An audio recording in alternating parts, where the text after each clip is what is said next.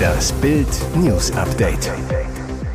Es ist Montag, der 14. August und das sind die Bild meldungen Mehr Gewalt, Raubüberfälle und sexuelle Übergriffe. Tatort Bahnhof. Kioskchef lässt Gangster abblitzen. Der dümmste Überfall des Jahres. Panne. Baerbocks Australienreise unterbrochen. Körperverletzungen, Vergewaltigungen, Diebstähle. Unsere Bahnhöfe werden immer mehr zu Brennpunkten der Gewalt. Bild liegt exklusiv das Geheimdokument Gewaltdelikte auf Bahnanlagen im Jahr 2022 vor. Die Bundespolizei hat in diesem Papier detailliert zusammengefasst, wie gefährlich es inzwischen an deutschen Bahnhöfen ist. Im Vergleich zu 2019 gab es zuletzt 28,4 Prozent mehr Gewalttaten gegenüber dem Jahr 2021, als es wegen Corona deutlich weniger Bahnreisende gab, beträgt der Anstieg sogar 38,6 Prozent. Pro Stunde gab es zuletzt mehr als zwei solcher Straftaten. Die größten Brennpunkte sind die Hauptbahnhöfe von Hamburg, Hannover und Nürnberg sowie von Frankfurt am Main, Berlin, Köln, München, Dortmund, Leipzig und Düsseldorf. Einen heftigen Gewaltanstieg verzeichnete die Bundespolizei während der Zeit des 9-Euro-Tickets abends und an den Wochenenden. Die Zahl der Gewalttaten an Bahnhöfen stieg in diesen Sommermonaten um 31, in Regional- und Nahverkehrszügen sogar um 46 Prozent. Wer zu spät kommt, den bestraft die Kasse. Am vergangenen Mittwochabend drang ein vermummter Räuber in einen Kiosk in Graz in Österreich ein. Er zog eine Waffe, raunte, ich will das Geld. Die Angestellte hinter der Theke aber blieb völlig unbeeindruckt. Chef, das ist ein Überfall, rief die Verkäuferin in den hinteren Bereich des Ladens. Als Kioskchef Marco Koller, der den Laden erst vor einer Woche übernommen hatte, dazukam, gab er sich ganz abgeklärt. Tut mir leid, da hättest du eine Stunde früher kommen müssen. Die Registrierkasse sei seit 18 Uhr geschlossen. Ein Trick. Der verdutzte Gangster zog tatsächlich ab, nicht aber ohne kurz nachzuhaken. Verarschen tut ihr mich nicht, oder? Aber nicht doch. Wie die Polizei bekannt gab, könnte es sich bei dem Möchtegern-Räuber um einen Serientäter handeln. Am Donnerstagmorgen wurde eine Tankstelle in Kemeten überfallen. Beute 500 Euro. Auch hier suchen die Beamten nach dem maskierten Flüchtling. Schon wieder eine Flugzeugpanne. 1. Mai war Außenministerin Annalena Baerbock wegen eines Raddefekts an einem Regierungs-Airbus in den Vereinigten Arabischen Emiraten gestrandet. Jetzt muss sie ihre Reise nach Australien unterbrechen. Grund? Mechanische Probleme. Baerbock sitzt in Abu Dhabi fest. Nach einer Zwischenlandung zum Auftanken in Abu Dhabi in den Vereinigten Arabischen Emiraten musste die Grünen-Politikerin am frühen Montagmorgen ihren Flug zu einer einwöchigen Reise nach Australien, Neuseeland und Fidschi vorerst abbrechen. Ein Sprecher des Auswärtigen Amtes erklärte an Bord, wegen eines mechanischen Problems müssen wir aus Sicherheitsgründen nach Abu Dhabi zurückkehren. Die Optionen für die weitere Reiseplanung werden derzeit geklärt. Das Flugzeug war nach der Zwischenlandung zum Auftanken in Abu Dhabi wieder gestartet. Nur drei Minuten später war klar, der Flieger muss zurückkehren. Am Boden sollte die Flugzeugbesatzung dann zunächst prüfen, ob der Schaden mit Bordmitteln behoben werden kann oder ob Ersatzteile benötigt werden. Als möglich galt, dass Baerbock mit einem kleinen Teil ihrer Delegation per Linie weiterfliegt, wobei Linienflüge erst ab Montagabend nach Australien starten. Jürgen Drews in Sorge. Im Frühjahr hatte seine Frau Ramona die Diagnose DFSP erhalten. Dabei handelt es sich um eine sehr seltene Form von Hautkrebs. Doch was genau ist das für eine Erkrankung? Wie gefährlich ist sie und wie wird sie behandelt? Bei DFSP handelt es sich um einen Weichteiltumor. DFSP gilt als das häufigste Sarkom der Haut, ist aber insgesamt trotzdem außergewöhnlich. Weniger als einer von 100.000 Menschen erhält jährlich die Diagnose, meist um das 40. Lebensjahr. Männer und Frauen sind gleich häufig betroffen. Der Tumor ist lokal aggressiv und zerstört umliegendes Gewebe. In der Regel wächst er langsam, entwickelt sich über viele Jahre. Das Gute, DFSP metastasiert selten und streut meistens nicht in andere Bereiche des Körpers, wie zum Beispiel die Lymphknoten. Ramona Drees kam durch einen Zufall zu der Diagnose.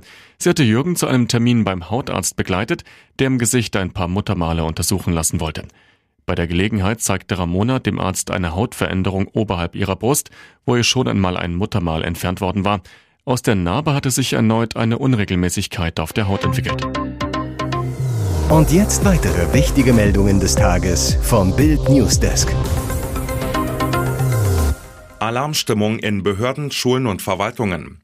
Dem Staat gehen die Mitarbeiter aus. Immer öfter können freie Stellen nicht besetzt werden. Aktuell sind beim Staat rund 360.000 Jobs frei und die Lücken werden immer größer. Die Unternehmensberatung McKinsey schätzt, dass dem Staat bis 2030 etwa 840.000 Vollzeitkräfte fehlen. Hauptgrund, die Babyboomer gehen in Rente.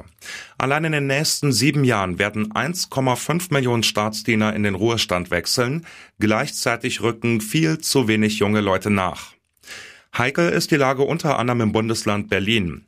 Laut Finanzsenator Stefan Evers sind derzeit 6.815 Stellen im öffentlichen Dienst nicht besetzt. Das entspricht 5,5 Prozent. Bis 2030 würden altersbedingt rund 40.000 Beschäftigte der Verwaltung ausscheiden. Das entspricht jedem dritten Berliner Staatsdiener. Evers zu Bild. Wir werden es kaum schaffen, alle Abgänge zu ersetzen. Um so viele gute Köpfe wie möglich zu gewinnen, müssen wir attraktive Arbeitsbedingungen bieten. Dafür brauche es moderne und flexible Strukturen, Schluss mit Papierkrieg und Behördenpingpong. Das grüne Wirtschaftswunder. Bis auf weiteres bleibt es wohl aus.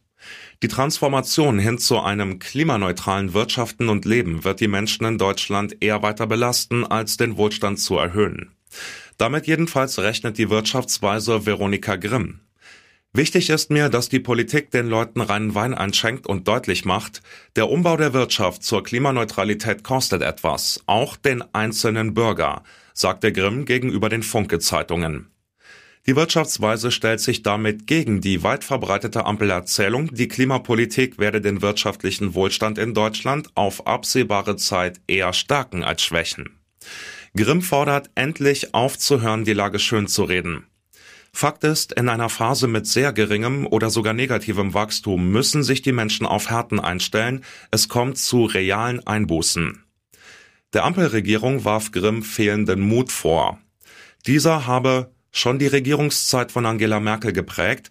Man geht immer nur so weit, wie man es dem Wähler verkaufen kann. Das geht mit der Ampelregierung so weiter. Im Feld liegt ein zerstörtes Fahrrad, auf der Fahrbahn eine Getränkekiste. Ein Sichtschutz verdeckt das Opfer, es ist das Bild einer Tragödie. Für den 83-jährigen Radfahrer kam jede Hilfe zu spät. Am Sonntag in Mannheim gegen 15 Uhr Notruf in der Rettungsleitstelle. Zeugen meldeten einen schweren Verkehrsunfall auf einer Landstraße bei Heddesheim. Ein Auto hatte einen Radfahrer erfasst. Unfassbar. Der Unfallfahrer kümmerte sich offenbar nicht um den sterbenden Radfahrer, sondern flüchtete. Notarzt und Feuerwehr eilten zur Unfallstelle, doch sie konnten sein Leben nicht mehr retten. Wollte der Senior die Fahrbahn überqueren? Fuhr er auf der Landstraße oder sogar auf dem Radweg daneben? Unklar. Ein Sprecher der Polizei Mannheim. Über den Unfallhergang können wir derzeit noch keine Angaben machen. Neben der Unfallstelle lag ein zerbeultes Nummernschild. Abends meldete dann die Polizei, der vermeintlich unfallverursachende Pkw konnte zwischenzeitlich im Rahmen der umgehend eingeleiteten Fahndungsmaßnahmen aufgefunden und beschlagnahmt werden. Er strahlt über beide Ohren. Rennfahrer Mick Schumacher hat ein Foto bei Instagram gepostet, das ganz stark nach Liebesoffenbarung aussieht. Er und eine bislang unbekannte Dame kuscheln innig auf der Reling eines Bootes. Ist sie seine neue Herzensdame? Aus Micks Umfeld erfuhr Bild, sie sind tatsächlich ein Paar. Doch wer die schöne Frau an Micks Seite ist? Bild weiß, sie heißt Laila Hasanovic und ist Model aus Dänemark. Mick und Laila folgen sich selbstverständlich bei Instagram. Mit gegenseitigen Likes halten sie sich aber offensichtlich noch zurück. Mick hat lediglich Lailas neuestes Foto geliked, sie ein älteres von ihm vom 7. Juni. Eigentlich war Mick seit ein paar Jahren in festen Händen. Seine jetzt Ex Justine Huismann, die internationales Recht an der Universität von Oslo studieren soll, tauchte mit Mick Schumacher immer wieder am Rande von Formel 1 Rennen auf. Diese Liebe hielt Mick allerdings jahrelang geheim. Generell teilen die Schumachers wenig Privates. Doch jetzt ist alles anders. Mit Laila Hasanovic geht Mick überraschend an die Öffentlichkeit. Das zweite Desaster nach dem 0 zu 3 gegen Leipzig erlebte der FC Bayern durch Thomas Tuchel.